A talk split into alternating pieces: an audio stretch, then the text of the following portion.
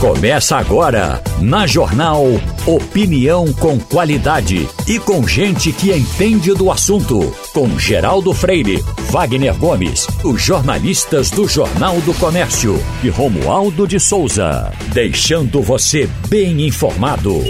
Passando a Limpo. Passando a Limpo, tem na bancada Ivanildo Sampaio, Wagner Gomes e Romualdo de Souza. Romualdo, é, um negócio que pipocou uh, durante a madrugada, está se falando pouco, mas certamente vai se falar muito ainda, é, sobre essa, esse, esse espécie de grampo de telefone que paga, pegaram do Palácio do Planalto, negociando a morte daquele é, é, Adriano, Ad... né, miliciano. Nóbrega, é miliciano que era do Rio de Janeiro, que, que morreu em situação até misteriosa. Essa, essa era uma coisa que, se, se, em algum momento a boca pequena se falava, mas não tinha uma coisa assim de um telefonema. E aí e esse telefonema apareceu. está confirmado que foi de dentro do Palácio do Planalto, Romualdo? Geraldo, confirmado não. A reportagem da Rádio Jornal ontem à tarde entrou em contato com a Secretaria de Imprensa da Presidência da República e aí abro um parêntese para dizer o seguinte: para você que nos acompanha aqui no Passando a Limpo, nós fazemos jornalismo ouvindo os dois lados. Aliás, hoje é o dia do jornalista e a gente trabalha exatamente para você, meu caro ouvinte, minha querida ouvinte, ter a notícia não apenas em primeira mão, mas a notícia apurada, porque é assim que se faz jornalismo. A informação que eu recebi do Palácio do Planalto é que o governo federal não vai comentar. Agora, fora dessa informação oficial, posso antecipar ao nosso ouvinte que o Palácio do Planalto mandou é, fazer uma é, vistoria, uma, uma varrida naquelas informações. Uma varredura seria a palavra mais correta. Exatamente. A edição naquele áudio onde ele foi gravado e como foi gravado. Essa é uma tarefa do Gabinete de Segurança Institucional que cuida da segurança do presidente da República, da presidência e dos palácios. Portanto, Geraldo, não espere muita informação oficial do governo, não. Mas é evidente que o que repercute aqui em Brasília, e aliás, falou-se muito ontem à noite eh, durante a votação, estava em votação um projeto importante na Câmara dos Deputados, que era a urgência do projeto de lei que trata das fake news, das notícias falsas. E houve houve quem dissesse que eh, essa gravação não passa de uma notícia falsa montada. Como, por exemplo, o líder do governo, o deputado Ricardo Barros, disse que o governo não vai se manifestar, mas ele, como parlamentar, entende que houve uma grande armação. É aquele negócio, né, Geraldo? Quando você pega eh, uma informação que não lhe é muito agradável, em geral os políticos usam o termo armação. A repercussão por, a, por aqui é essa. Realmente, vai ser muito difícil, até porque não vai ao Supremo Tribunal Federal. A gente sabe que o STF gosta de usar até gravações ilegais, mas nesse caso aí, a gravação eh, não tem a chancela do, do Judiciário, Geraldo. Não era, Wagner, para ter uma, uma investigação. Se o cara está me dizendo que da minha casa surgiu uma informação desse tipo, eu seria certamente a primeira pessoa interessada em dizer, olha Vamos botar isso em pratos limpos, né? Para situar, Geraldo, o nosso ouvinte, essa conversa foi vazada, uma conversa, um diálogo entre Daniela da Nóbrega, que é irmã daquele PM, Adriano da Nóbrega, que foi assassinado no interior da Bahia. Acho que as pessoas ainda lembram dessa situação, Sim. que ele estava num sítio, a polícia foi lá e houve um conflito, ou não, uhum. ela até disse que houve uma rendição, e o que se sabe é que esse Adriano da Nóbrega está morto e foi morto nesse, nesse episódio. Faz, faz um bom tempo, né? Um ano e alguma coisa, Geraldo. Uhum, um ano e alguma e coisa. E que na época do, do, do, do acontecido, eh, falou-se na possibilidade de uma apagação, não é? Um, um, um, queima de arquivo, queima que de é arquivo. o que ela fala agora, Exato. né? Ela afirma a uma tia, a ligação entre Daniela, que é a irmã dela, é, é irmã dele, ligando para uma tia dois dias após a morte do irmão lá na Bahia, que soube de uma reunião envolvendo o nome de Adriano no Palácio do Planalto e o desejo de que ele se tornasse um arquivo morto. Uhum. Ela dizendo para a tia, a gravação diz isso, ela conversando com a tia, dizendo, ele, ela diz o seguinte: ele já sabia da ordem que saiu para que ele fosse um arquivo morto. Ele já era um arquivo morto. Já tinham dado cargos comissionados no Palácio do Planalto pela vida dele. Fizeram uma reunião com o nome do Adriano no Planalto Entendeu, tia? Ele já sabia disso foi um complô mesmo, é o que ela diz. Uhum. Agora, ela cita e tem outras citações, não tem a, a, gravação foi divulgada ontem à tarde, outras gravações foram divulgadas, entre outras pessoas também citando o caso, citando a relação que Adriano tinha de amizade inclusive com o presidente Bolsonaro. E a gente sabe que foram divulgadas várias informações, Sim. vídeos e áudios do presidente fazendo homenagens a esse Adriano. Adriano trabalhou com o filho dele no gabinete lá no Rio de Janeiro com Flávio Bolsonaro. A esposa desse Adriano, a mãe desse existia uma relação, uma relação muito próxima, inclusive. Não estou fazendo nenhum julgamento aqui, estou apenas contando a história como ela. Agora, o que se divulga hoje é que essas informações divulgadas pela Polícia Civil do Rio de Janeiro, a Polícia Civil foi quem divulgou essas informações ontem à tarde. Mesmo assim, a polícia omitiu desse relatório escutas telefônicas da Operação Gárgula a menção do Palácio do Planalto feita pela irmã do ex-policial Adriano da Nóbrega. Então, Não, se explica, por exemplo, porque ela demorou tanto a, a, a, a, jogar esse assunto no ar? Ela quem? A moça? Não, não foi a moça quem jogou. Ah, foi não... a moça. Ah, Essas informações foram divulgadas uhum. né, ontem. Alguém entregou. Certo. Existe investigação Entendi. da Polícia Civil do Rio de Janeiro. É, ela está no telefonema, mas é, não foi ela, ela que foi grampeada no telefone. Ela foi grampeada. Né? A uhum. conversa foi gravada. E não só dela e a tia. Mas a tia com outras pessoas, tem dois homens, gente envolvido com polícia também, gente envolvido com milícia também, enfim.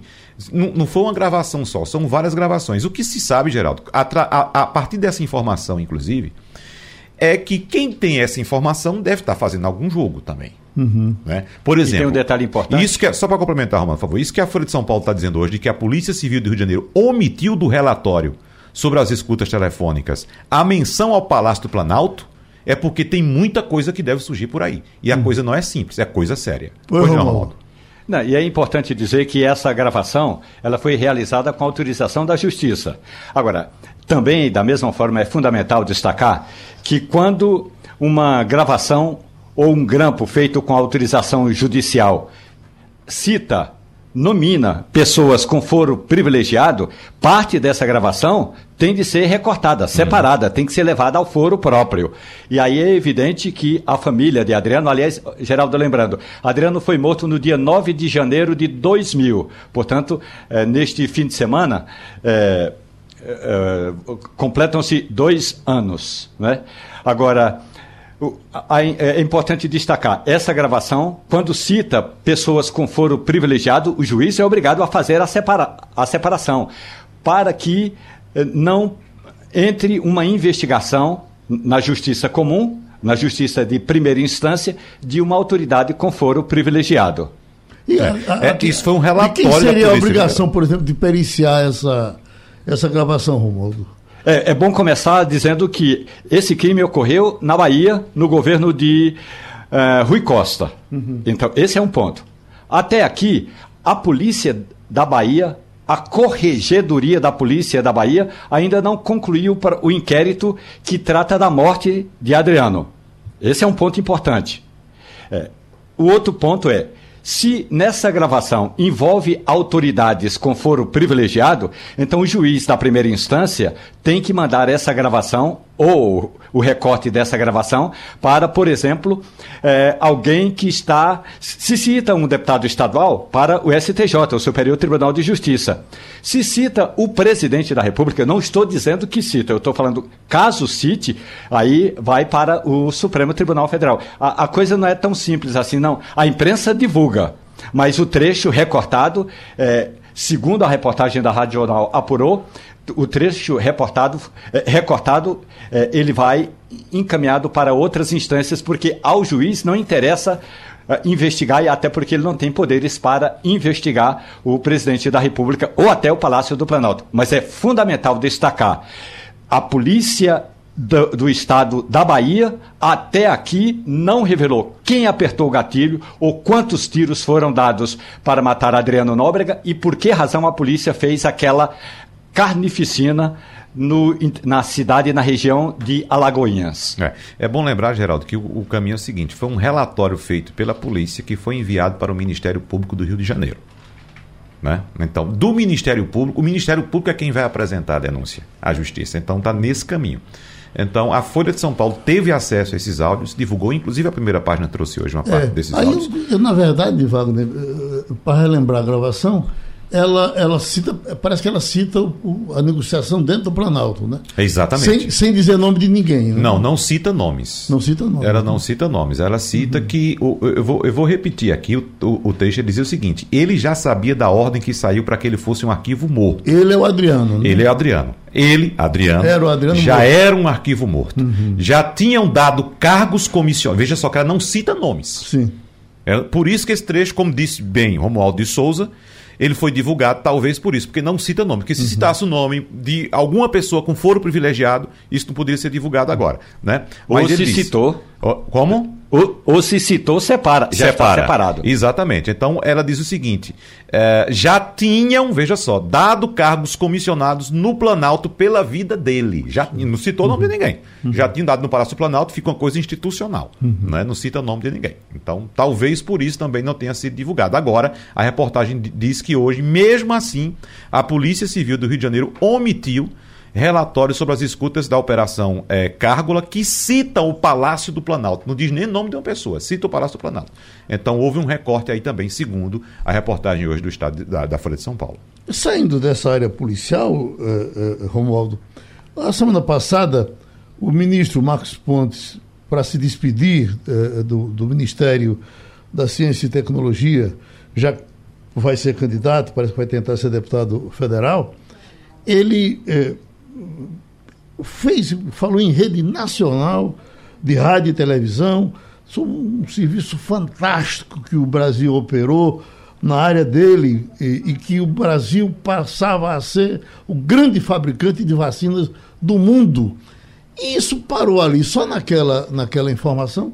Eu não vi uma. uma não se mostrou um, um, um laboratório, olha, minha gente, começou-se isso aqui. Ficou só na palavra do ministro e, e, e, tem futuro aquilo, Romualdo? Aquilo é coisa de, de quem é, quer ser candidato e quer sair é, é, bem na fita? As duas coisas. Marcos Pontes tem razão. Há uma pesquisa que está sendo feita com o apoio do governo federal do Brasil e que envolve diferentes laboratórios, inclusive o Instituto Butantan e a Fundação Oswaldo Cruz, a Fiocruz no Rio de Janeiro, para que o Brasil eh, tenha essa patente porque quando algumas, alguns imunizantes foram adquiridos, o Brasil também conseguiu ou, ou adquiriu aquela tecnologia para poder é, estudar a fonte dessa vacina ou o que é exatamente o princípio ativo da vacina. Então, Marcos Pontes tem razão. Embora no passado ele tenha prometido que nós estaríamos livres, livres da Covid, porque tomaríamos a Anitta, claro, um remédio que ele estava inventando para lá, e que não deu certo, mas com relação à vacina, sim. O problema todo, Geraldo, é que pesquisa para vacina, em não estando mais em situação de emergência, ou essa pesquisa não é uma pesquisa emergencial, demora e demora anos. E o, o ministro da. O então ministro da Ciência e Tecnologia, Marcos Pontes, sabe o que é ser pesquisador no Brasil. Não é quando ele eh, resolveu dar uma viagem pelo espaço, eh, foi fácil porque o Brasil tinha interesse em participar daquele programa quando o Brasil agora é, quer ser, é, digamos, independente do mundo, né, que é autossuficiente é, na vacina da Covid-19, a pesquisa vai demorar e pode levar anos. Aliás, os pesquisadores acreditam que para o Brasil se, ter, se tornar autossuficiente com esses imunizantes, vamos ter de esperar alguns anos, Geraldo. Mas o projeto está em andamento. Petrobras teve a indicação aí de duas autoridades, duas figuras da própria Petrobras e que eh, foram até bem recebidas. Eu, nós apresentamos aqui na primeira página um depoimento do, do general que está saindo, Silvio Luna, falando bem, dizendo que o governo acertou nessas, nessas indicações. Mas os homens não tomaram, não, não, não tomaram posse ainda, não é, Romualdo? Porque depende, é, Geraldo. depende da burocracia é... da Petrobras, né? A, a, burocracia depende da Assembleia da Petrobras. Uhum. E é bom lembrar que o governo tem votos para aprovar os nomes de José Mauro Coelho, que vai presidir a Petrobras, e de Márcio Andrade Weber, que vai presidir o Conselho de Administração da estatal. Lembrando que na, no passado recente, o presidente Jair Bolsonaro tinha se metido nesse assunto e aí incluiu nomes que segundo a governança da empresa, não eram apropriados. Houve críticas no Congresso Nacional, inclusive do presidente da Câmara dos Deputados, Arthur Lira, que acha que essa governança da Petrobras, lembrando que esse projeto de governança, que trata exatamente da moralidade dos técnicos para uh, analisar os nomes que vão comandar a empresa, é uma, uma, uma regra do governo do presidente Michel Temer. Temer, quando viu aquela roubalheira no governo anterior, no governo de Dilma, criou, portanto, essa chamada governança compliance, uma regra que diz que se você tem envolvimento com outros negócios, ou com negócios, ou com empresas, ou pessoas que têm negócios com a Petrobras, você não pode comandar a empresa. Aí foi o fato de que ontem o almirante Bento Albuquerque, o almirante que é o ministro de Minas e Energia, encontrou o que a gente chama de uma, uma solução doméstica. Técnicos porque José Mauro Coelho é técnico, é doutor nessa área, ele é especializado na área de gás natural e de bio, biocombustível, e também o, o, o Márcio Weber. O Weber também já está no, na Petrobras. Isso significa que essa solução caseira vai resolver, pelo menos por enquanto, o impasse. Agora, não vai resolver o problema do preço dos combustíveis. Lembrando que no passado, José Mauro Coelho já prestou depoimento na Câmara dos Deputados no, no, em um dos debates a respeito da formação de preços de, do, do combustível. E José Mauro disse o seguinte: olha, nós somos uma empresa com capital aberto, nós precisamos seguir algumas regras nacionais e internacionais. E a empresa, a estatal, não pode se submeter a essa política de controlar preço de combustível. Isso foi lá no passado. Vamos ver agora, a partir de. A Assembleia deve ser dia 17 eh, de, eh, de abril, eh, depois da Assembleia, como é que ele vai se comportar como presidente da Petrobras. Houve reações já, e a maioria das reações foi de gente concordando com a indicação do presidente Jair Bolsonaro, que é uma indicação, como a gente costuma dizer na linguagem popular, caseira. O Ivanildo, o que a gente observa é que só teve a construção de um discurso até agora, né? Eu me interessei, eu não gostei do aumento e acho que parece que vai terminar ficando somente nisso, né? Geraldo, não há como fugir disso. Ainda mais que você colocou agora dois técnicos na direção da empresa. Eles vão seguir a política de preços que vinha sendo praticada até agora, que o general Souza Luna fazia. Não há como. É, é, o, os preços são é, balizados pelo mercado nacional e internacional. Se o preço do barril é, subiu, o preço da gasolina vai ter que subir. Uhum. Ô, Geraldo, o mais importante de tudo isso é que quem acompanha o mercado financeiro sabe muito bem que não houve nenhum sobressalto nas ações da Petrobras. Pequenas alterações. Né? É, pequenas alterações. Quando houve o anúncio de Adriano, o mercado gostou, uhum. as ações valorizaram-se pouco, valorizaram-se pouco, mas valorizaram-se. Quando houve a derrocada, né, a desistência ou o, o andar para trás da indicação, tanto de Landim quanto de Adriano Pires, houve uma queda nada significativo, normal, oscilação normal. Vamos acompanhar como vai ser hoje o, a movimentação do mercado, que abre às 10 horas, mas é bom que se diga o seguinte, que essa falta de uma oscilação drástica, como se esperava nas ações da Petrobras, foi um sinal de que o mercado entendeu de que a empresa está sólida. A empresa tem mecanismos, tem organismos que mantêm a sua estrutura funcionando de pé, blindada, digamos assim, pode ser que o termo seja até forte, mas blindada de interferências políticas. Foi esse o recado que a Petrobras, a maior empresa da América Latina, passou para o mercado internacional. Eu vi a um especialista está... dizendo isso, né? Ah. ela, ela, dizendo que a, a, o, o chamado mercado aí entende perfeitamente que o governo não tem como mexer naquilo. Exatamente. Quer dizer, é, é, é, bom, deixa para lá porque isso é só fogo de monturo. Exatamente. É? Exatamente. E, e, entende que as pessoas que estão chamadas para entrar também são pessoas. E que sabem que como é que a banda toca. Né? Exatamente. Né? O que essas pessoas precisam, essas indicadas, é ter um currículo que seja condizente com o cargo que vão ocupar. Por exemplo, Márcio Weber, como disse Romualdo de Souza, é um funcionário de carreira da Petrobras. Assumiu o cargo em 1976. Veja só, já fazia parte do Conselho Administrativo e agora foi indicado para presidir. Então, uma pessoa de dentro, que sabe como é que funcionam as coisas.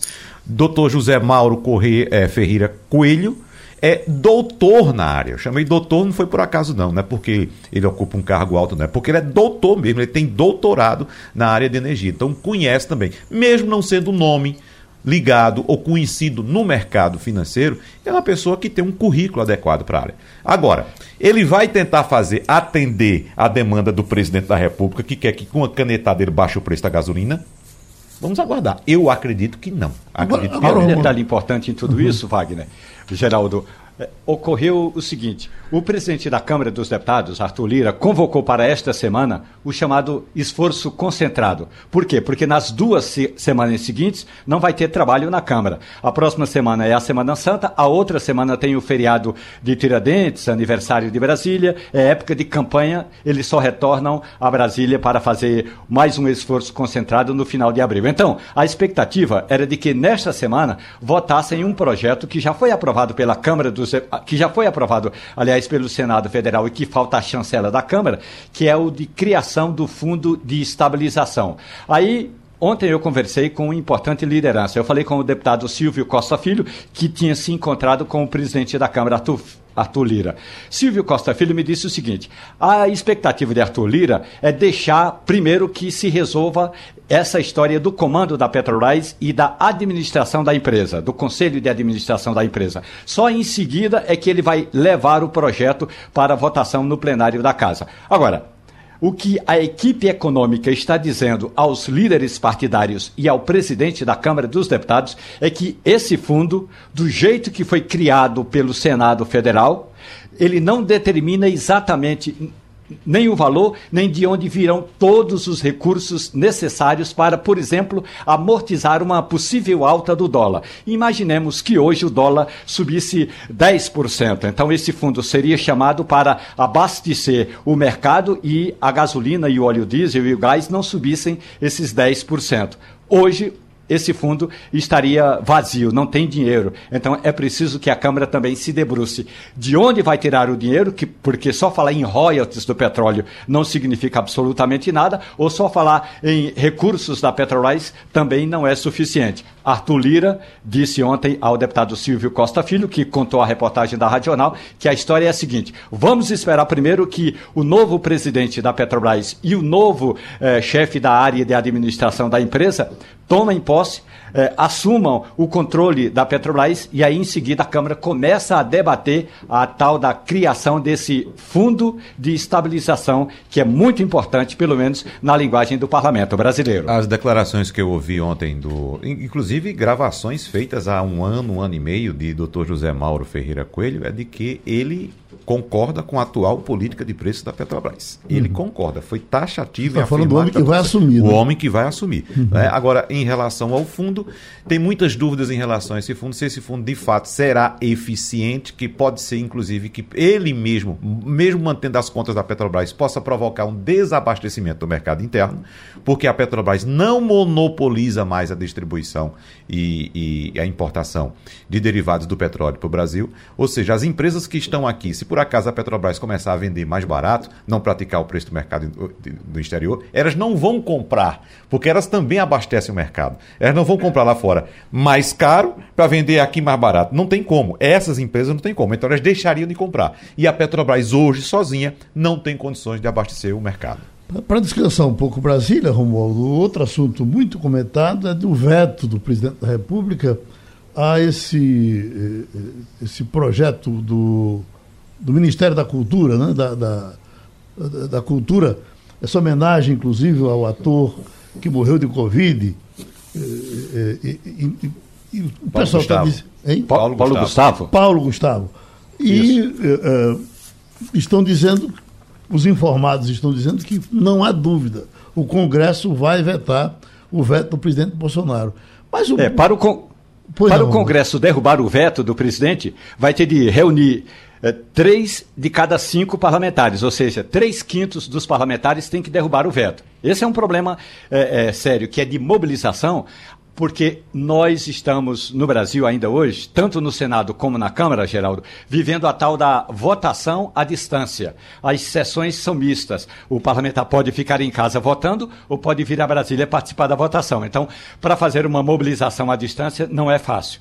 A outra questão é, por que o Palácio do Planalto vetou esse projeto que destinava quase 4 bilhões de reais para a área da cultura? E aí seria o seguinte, o governo teria um, o governo federal teria um fundo de cultura de 3 bilhões 860 milhões de reais, repassaria esses recursos para estados e municípios na mesma proporção, no caso do estado do FPE e no caso dos municípios do FPM, Fundo de Participação do Estado, Fundo de Participação dos Municípios, e aí governadores e prefeitos é que administrariam esses recursos. O governo federal alegou: não temos de onde tirar e o Congresso não disse de onde vai tirar o dinheiro.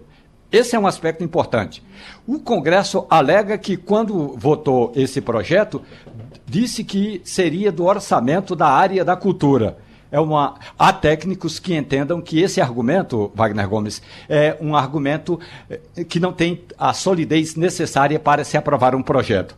Lembremos-nos, o presidente votou o projeto do jeito que foi aprovado pelo Congresso Nacional. O Congresso Nacional vai fazer reuniões em maio, na primeira semana de maio, porque o, o feriado, se não me engano, é dia 1 de maio. Depois eu olho o calendário. Então, naquela, na primeira semana de maio vai ter reunião do Congresso para analisar vetos. Pode derrubar esse veto, mas vai ter de dizer: derrubamos o veto, mas 3 bilhões e 800 milhões de reais que são fundamentais para a cultura brasileira, para é, fortalecer o setor da cultura e é, é, cobrir o caixa de algumas atividades culturais que ficaram paradas durante a pandemia, o governo vai ter de arrumar dinheiro, porque se o Congresso derrubar, derrubar o veto, vai valer o que o Congresso aprovou. Agora, esse fundo não já estaria com os valores reservados, Romualdo de Souza? E essa foi a discussão, a discussão que eu acompanhei ontem entre os contrários, os que são favoráveis ao veto do presidente, alegam isso, que quem aprova um projeto dessa natureza tem que indicar a fonte de receitas. Né?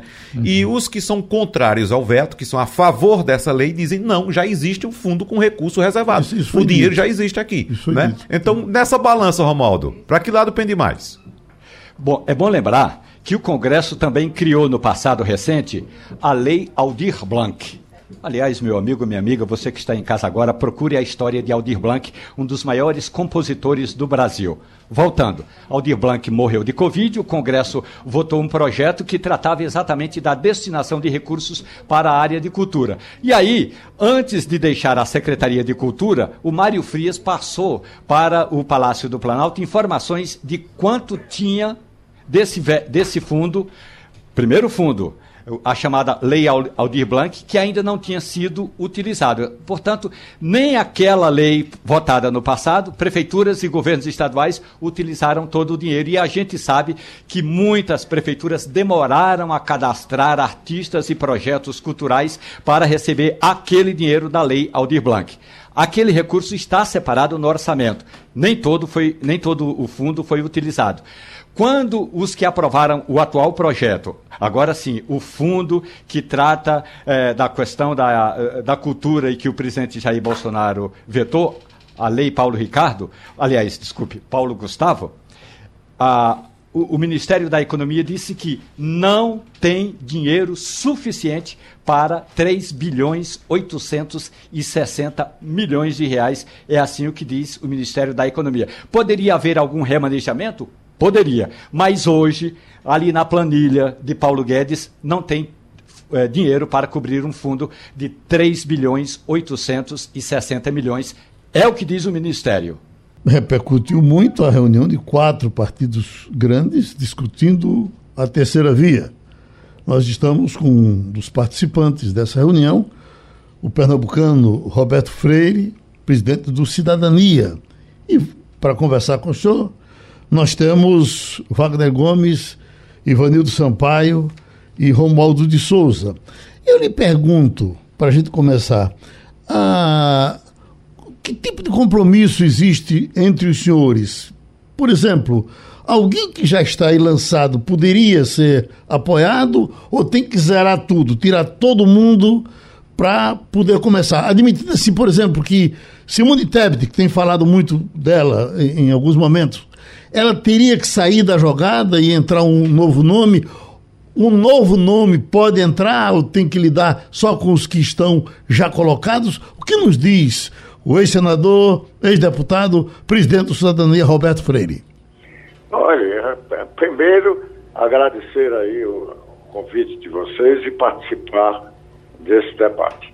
Olha, é, primeiro dizer que um pernambucano não, tinham três pernambucanos, dos quatro participantes. Ah, sim. uhum. Bruno Araújo e Luciano Bivar. Uhum. Né?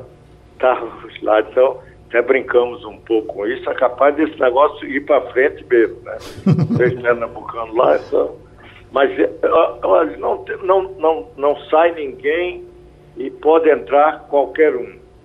É, não tem nada pré-determinado tem apenas os candidatos que já foram colocados pelos, por esses partidos e foram aventados né, durante todo esse processo. Nós já tivemos muito mais do que os quatro ou três que temos hoje, não é? Mas pode ser é, não apenas esses que já estão, você colocou a Simone Tebet, o João Dória, é, não está colocado o Eduardo Leite, porque não é vencedor das prévias do PSDB, mas é um nome aventado, como também o Sérgio Moro, não sabemos se será indicado pela União Brasil ou não, estamos vendo aí esse problema, mas isso não vai impedir nada que a gente possa definir essa candidatura, os quatro partidos, e tocar é, essa unidade que é fundamental para disputarmos a eleição. E se conseguirmos, no dia 18 de maio, definir essa candidatura única, não tenha dúvida, vai mudar toda essa perspectiva de que as pessoas ficam imaginando que já definiram a eleição desde agora em função dessas pesquisas. Ciro Gomes, inclusive, tratou o movimento com um certo desprezo quando foi perguntado. Eu lhe pergunto, isso afasta Ciro Gomes da negociação ou ele também poderia, em algum momento, ser essa tentado como essa terceira via? Olha, nós já chamamos há muito tempo que eu, eu digo, em nome do cidadania e, e em nome de todos, que a participação dele seria muito bem-vinda. O problema é que Ciro não quer. Né? E aí ninguém pode forçar. Ontem mesmo ele se referiu a essa reunião que nós estávamos fazendo em termos depreciativos. Então ele não consegue entender que ele não é nem Lula nem Bolsonaro. É, aqueles que também não querem votar em Lula nem em Bolsonaro, é, como ele, estão se reunindo. E ele trata isso com visão menor. Evidentemente, busca o isolamento, mas estamos abertos a qualquer momento que ele desejar participar, ainda é tempo. Nós, inclusive, na nota, fizemos uma conclamação. Todas aquelas forças políticas que desejassem estavam convidadas para eh, a nós se juntar. Chamando Ivanildo Sampaio? Bom dia, Roberto. É, eu não lembro de exemplos de terceira via que tenham sido bem-sucedidas nesse país. Normalmente ganham as grandes coligações e, terceira via faz parte do jogo, mas não é para ganhar. Vocês teriam pelo menos uma esperança de que um nome desse, de terceira via conseguisse agregar todos os partidos que fazem parte dele, disso, desse processo? Olha, primeiro porque nós chamamos terceira via. Isso quem gosta de chamar é a imprensa é, que entrou nessa de que parece que tem uma primeira via, que aí vocês discutem muito, não sei quem será essa primeira via ou segunda via. Até porque quem vai decidir mesmo isso é em outubro é, o, ele, o, eleitorado brasileiro, não, não vai ser nenhuma pesquisa agora. Nós, inclusive, eu chamo isso há muito tempo alternativa democrática, centro democrático, agora recentemente via democrática, até porque a via entrou aí e, e, persegue todos os candidatos, então a gente aí vai dizer que esse caminho é da via democrática. Mas olha, é, não teve, porque a gente descuida de procurar saber eleições Brasil afora nesses mais de 30 anos de, de nova república, né? Você teve há seis meses antes do pleito, agora parece que até a revista colocou isso, é, que os resultados das pesquisas, com essa distância do pleito, é, foram inúmeras vezes modificadas. E alguns surgiram que não eram nem, vamos admitir isso, uma terceira via, era uma quinta via. Né? Quarta, quinta. Eu me lembro de uma, até porque dela participei diretamente, no Rio Grande do Sul, quando Antônio Brito era favorito absoluto, seis meses antes é, da, da, da reeleição, e o Germano Rigoto, que nem aparecia direito nas pesquisas, durante a campanha cresceu a ponto de ir para o segundo turno e ganhar a eleição no Rio Grande do Sul. Foi uma é, zebra, como se fala. É? E quantas zebras já aconteceram? Eu não estou querendo dizer que vamos ganhar, mas temos chance.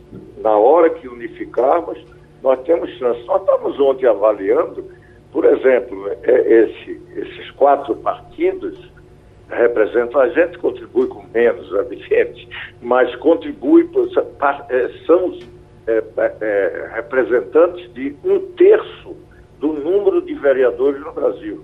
Isso não é pouca coisa, isso é um bloco político importante. Nós, juntos, temos 130, mais ou menos, deputados. É um bloco significativo. Né? Então, não é algo para se achar que não vale, não tem nenhum significado. Se unificar, você pode criar uma sinergia, até porque a sociedade está mostrando aí uma certa inércia, pelo menos é, cinco meses, seis meses, uma certa inércia na pesquisa. O que você muda é dentro da, da margem de erro, ou quando sobe alguma coisa, cria uma crise nos outros, é, inclusive naquele que se julga o polarizador da, da campanha, que foi o que recentemente aconteceu, com um crescimento de Bolsonaro acima do, da, da margem de erro da própria pesquisa. Mas isso pode ter um outro instituto que não corresponde a isso, que dá um outro resultado. Ou seja, nada muito definido. Quando se trata dos outros candidatos, você tem um bloco que quase não pontua, é, e quando pontua é pouco. Isso está numa inércia. Eu estava vendo agora mesmo no meu Twitter alguém perguntando MDB, PSDB, União Brasil e Cidadania é, discutem a construção de uma chapa única. Aí coloca a, a, a Simone Tebet, a, Eduardo Leite, Sérgio Moro, Dória e a Lisiane Gama, colocaram aqui a nossa grande senadora. Pois bem, aí pergunta em quem você votaria. Eu aqui eu ia dizer, eu vou responder. É, qualquer um desses. Aquele que foi escolhido, eu voto. Se você fizer uma pergunta hoje para mim, eu for é, consultado em alguma pesquisa, eu não sei quem responder. Eu tenho uma preferência, mas eu preciso dizer para a sociedade que a minha preferência é, será substituída se todos nós nos unirmos num outro candidato. Eu sigo com esse. E isso não sou eu, são milhares de brasileiros, ou até milhões, que estão nessa situação. Portanto, nada definido e eu acho que ontem demos um grande passo para criar e construir essa alternativa é, que eu julgo a melhor para o país. Deixa eu botar o meu nome aí e passar para a Wagner Gomes, que vai lhe perguntar. Deixa eu botar Henrique Meirelles, porque nós estamos com um país inflacionado, cheio de problema, e, e seria uma, uma, cabeça importante né, para entrar nessa discussão. É, é, até agora trocou, se filiou ao, ao a União, né? O União Brasil, Henrique Meirelles, que está aí por São Paulo dando certo. Mas Wagner, por gentileza. Vamos lá, presidente Roberto Freire. Eu quero colocar mais uma vez aqui o nome da, da senadora Simone Tebet, que foi muito afagada ontem, né? Foi o nome mais citado ontem como sendo o, o mais palatável para encabeçar essa provável coligação por N fatores. além de apresentar um perfil bastante jovem, de renovação da política, um perfil feminino, conciliador, né? flexível, enfim, várias características que poderiam levar a senadora Simone Tebet a uma condição de unidade em relação a esse nome para encabeçar essa chapa. Porém, ela encontra atalhos, barreiras dentro do próprio partido, Roberto Freire. No, no MDB, a gente sabe, aqui em Pernambuco, por exemplo, o MDB já está no palanque do, do ex-presidente Lula junto com o PSB. Em Alagoas, Renan Calheiros disse que só faz campanha se for para Lula. Até o, o ex-prefeito de Salvador, ACM Neto, disse que não tem como fazer campanha contra Lula lá na, na Bahia. Enfim, no Nordeste, principalmente, tem muitos entraves ah, contra ah, o nome de um, um, um postulante do MDB por causa da posição de Lula aqui no Nordeste. Centro-Oeste vai para Bolsonaro, outras regiões do Sul também. Enfim, as dificuldades de Simone Tebet seriam nesses palanques estaduais. A gente sabe que o candidato, para ser viável, como você disse, com, com chance de vitória, tem que ter essa unidade também nos estados, com governadores, prefeitos, deputados, enfim, como o senhor já sabe muito bem. Como chegar a esse consenso numa situação dessa, com os palanques praticamente armados, também com essa polaridade entre Lula e Bolsonaro? Olha, é, exatamente por isso, é, uma candidatura pode ter é, um papel, é, eu diria, estratégico é, para esses candidatos que não são do, dos partidos, é, seja de Bolsonaro, seja de Lula.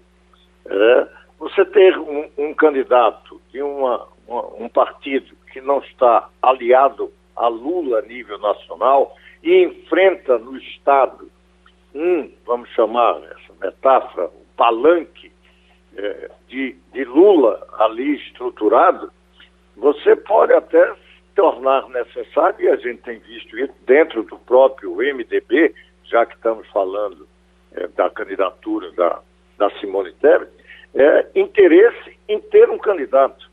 É, nós tivemos uma conversa com o Eduardo Leite e ele defendendo essa posição, que era importante até para quem era candidato, ele lembrou a sua experiência. Ele, candidato no Rio Grande do Sul ao governo, é, quando vinha toda essa força de Bolsonaro e do, do, do Haddad, candidato lá de Lula, ele tranquilamente tinha condições de dizer que não votava em nenhum dos dois, votava em Alckmin.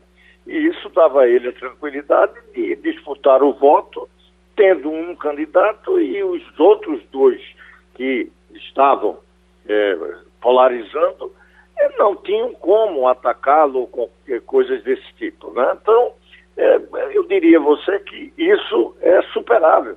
Até porque não te vai obrigar, por exemplo, Renan a não votar em Lula em, em, em, Alagoas.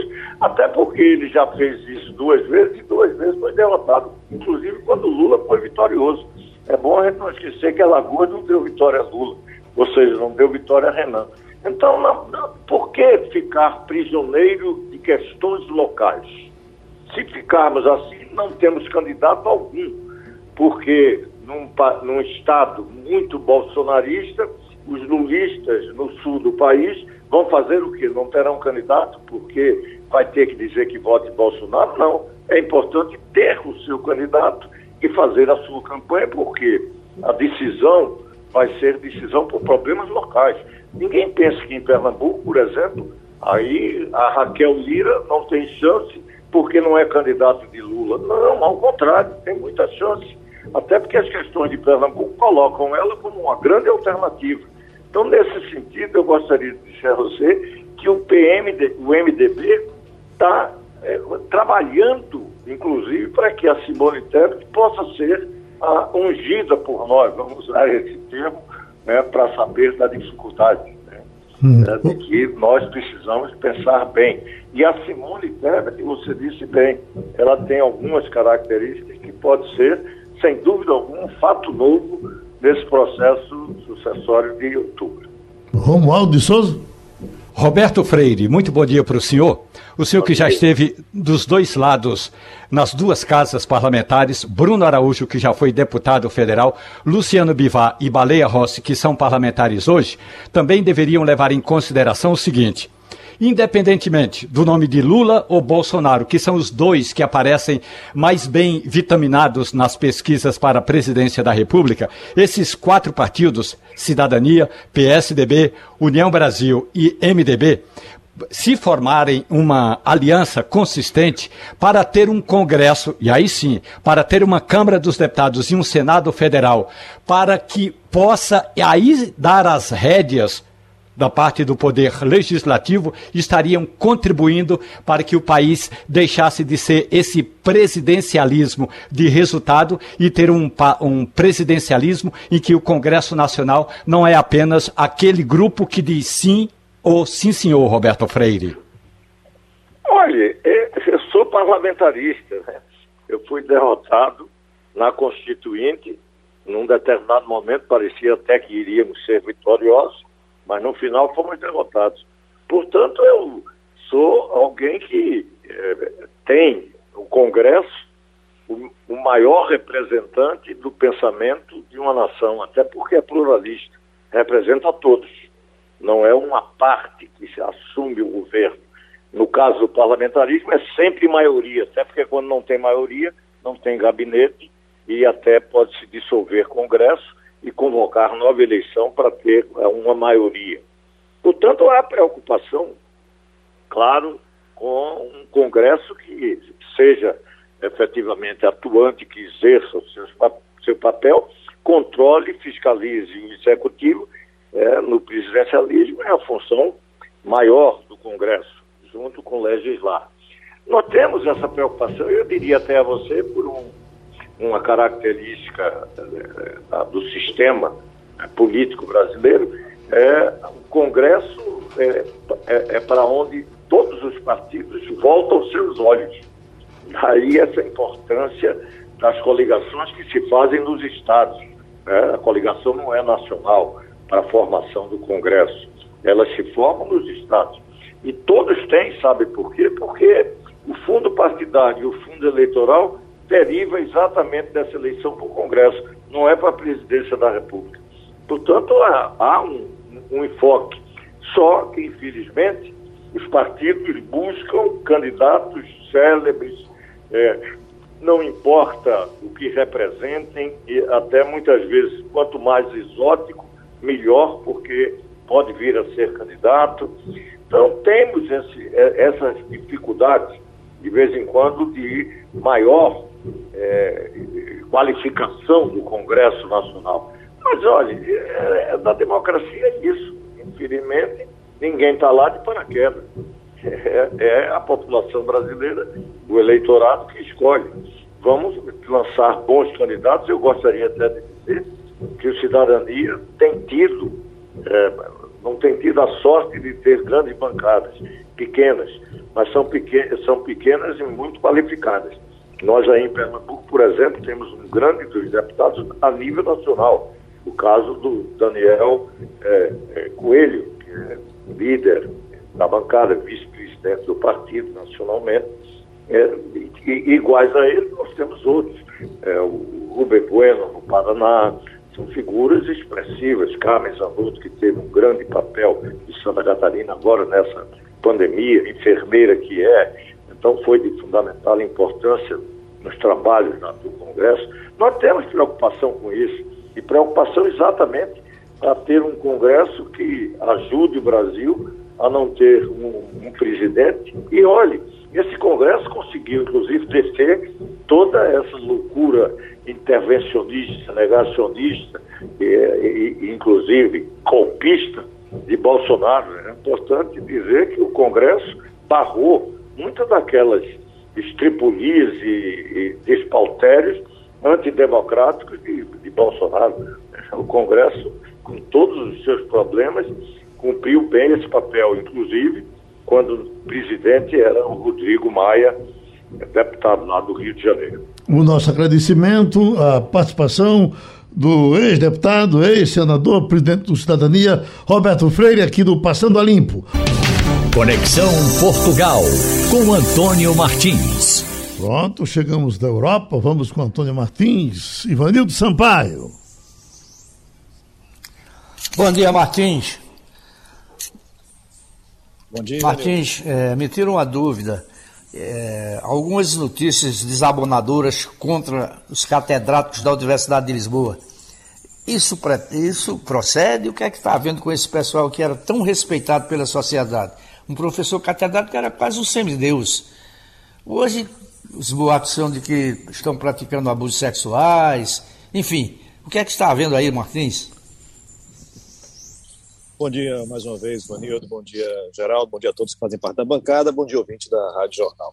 Bem, como você falou, né, quase semideuses. As pessoas, quando estão numa posição de poder, que são inquestionáveis, elas acabam, esse, esse tipo de posição acaba abrindo também margem para alguns abusos. Né? E o que aconteceu recentemente foi o seguinte: foi implantado um conselho formado por três representantes de alunos, três representantes de professores, um conselho na Faculdade de Direito eh, da Universidade de Lisboa, e esse conselho resolveu criar um canal para que os estudantes pudessem é, denunciar de forma segura e anônima de alguma maneira, né, para que elas não, puder, não se expusessem tanto logo no início, é, casos envolvendo abusos sexuais, é, assédio também, não abuso exatamente, mas assédio sexual, assédio moral, casos de xenofobia, homofobia, e em 11 dias foram mais de 70 denúncias.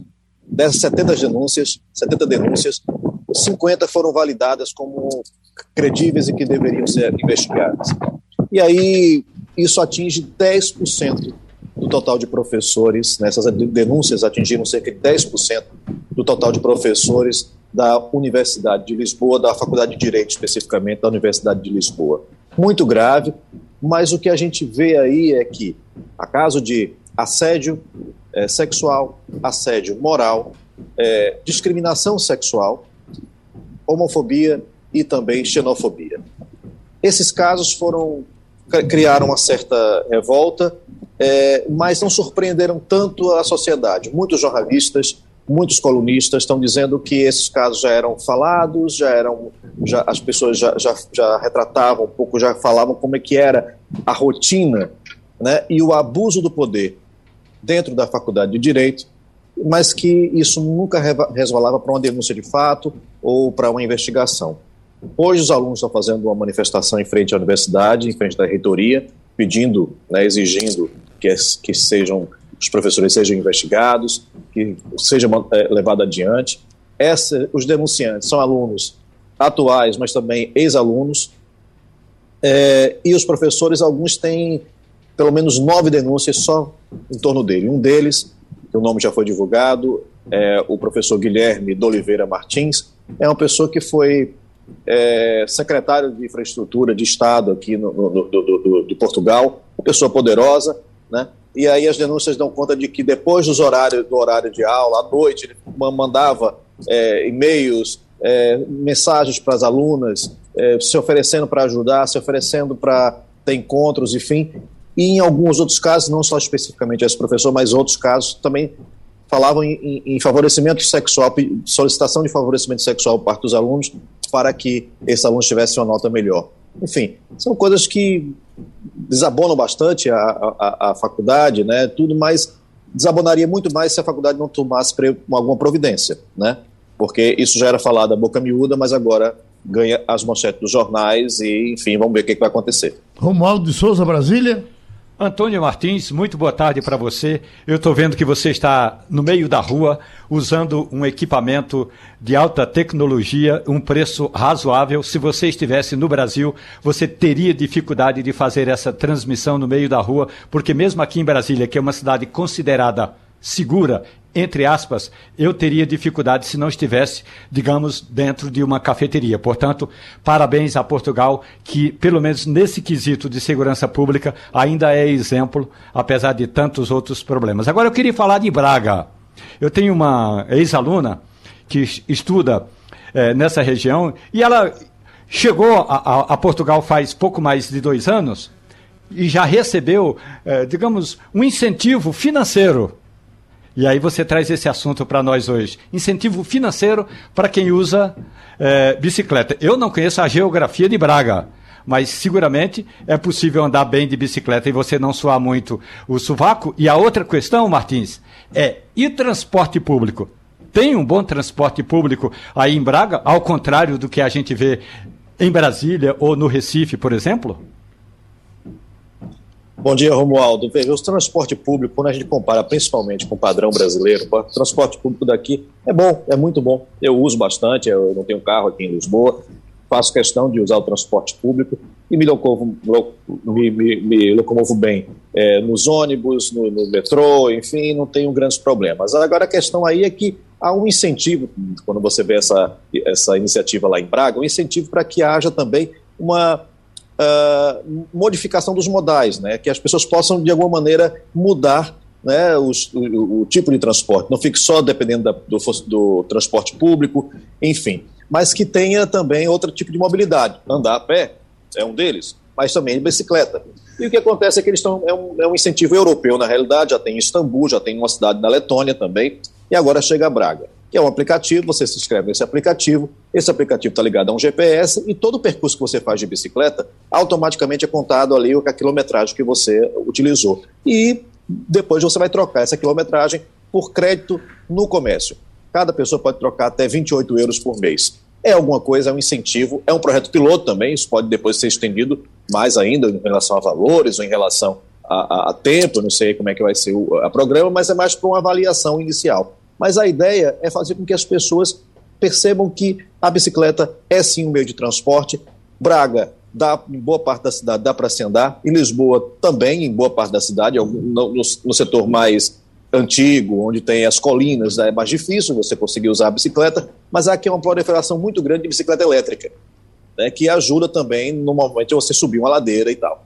Então, isso ajuda. Você falou da segurança inicialmente, isso também ajuda nesse sentido, porque fica mais fácil andar de bicicleta, fica mais fácil você carregar um, um aparelho de celular, né, como você está falando. Eu, eu, eu não estou dizendo que não aconteça de, de haver roubo, de haver assalto, acontece mas uma proporção muito, muito, muito menor do que no Brasil, e a, as pessoas não têm esse medo, né? As pessoas usam seu, seus computadores portáteis na, nas praças, nos lugares, ou então o, o, andam com o telemóvel, com, com, com, o celular o tempo todo. E isso é, é, ajuda também até nessa questão da mobilidade, né? porque as pessoas vão ter que usar isso para poder é, pegar uma bicicleta dessa, contar seus pontos, enfim. Essas coisas, uma coisa ajuda a outra, né? A segurança, a a, a consciência de que é preciso mudar, né, a disponibilidade do, do meio de transporte, tudo isso, então, ajuda bastante. Wagner Gomes. Martins, Portugal acaba de anunciar a expulsão de 10 funcionários de embaixadas russas. É bom lembrar que a Dinamarca já expulsou 15 diplomatas, a Alemanha 40, a Europa já soma 150 diplomatas russos expulsos, mas a Rússia dá algum sinal de que vai ceder a essa pressão toda, Martins? Bem, a Rússia, bom dia Wagner, né? a Rússia tem estado aí, é, é, na realidade, falando em retaliação, né? Em relação aos diplomatas também que esses países têm na, em Moscou. São, 20, são 10 é, é, funcionários, na realidade, de carreira, né? É, que estão lá na, na, na, na, que estariam, estão ainda na embaixada russa aqui em Lisboa, e esses 10 eles são suspeitos de espionagem. E entra dentro dessa leva que você acabou de dizer, de 150 ou mais, de 150 funcionários de embaixadas, diplomatas que estão sendo expulsos, inclusive da União Europeia. Né? Dentro da, do, do, Parlamento Europeu, na União Europeia, existem representantes da Rússia, eles também foram expulsos. Então, é, é cada vez mais uma, uma, um escalar né, é, de, do conflito, né, e como é que vai ficar essa questão diplomática agora, né, se a Rússia retaliar em relação a isso, será que vamos, não vamos ter nem canal de comunicação, né, para, enfim, tentar é, contornar essa questão da guerra que já dura tanto tempo, já fez tanta gente de é, é sofrendo, né, tanta gente refugiada que cada chega vez chega mais, então é muito complicado, então vamos ver como é que vai ser, se a Rússia vai retaliar ou não, né. É, então a gente fecha a nossa conexão Europa, abraçando Antônio Martins. A gente se encontra a qualquer momento e terminou o Passando a Limpo. A Rádio Jornal apresentou opinião com qualidade e com gente que entende do assunto. Passando a Limpo.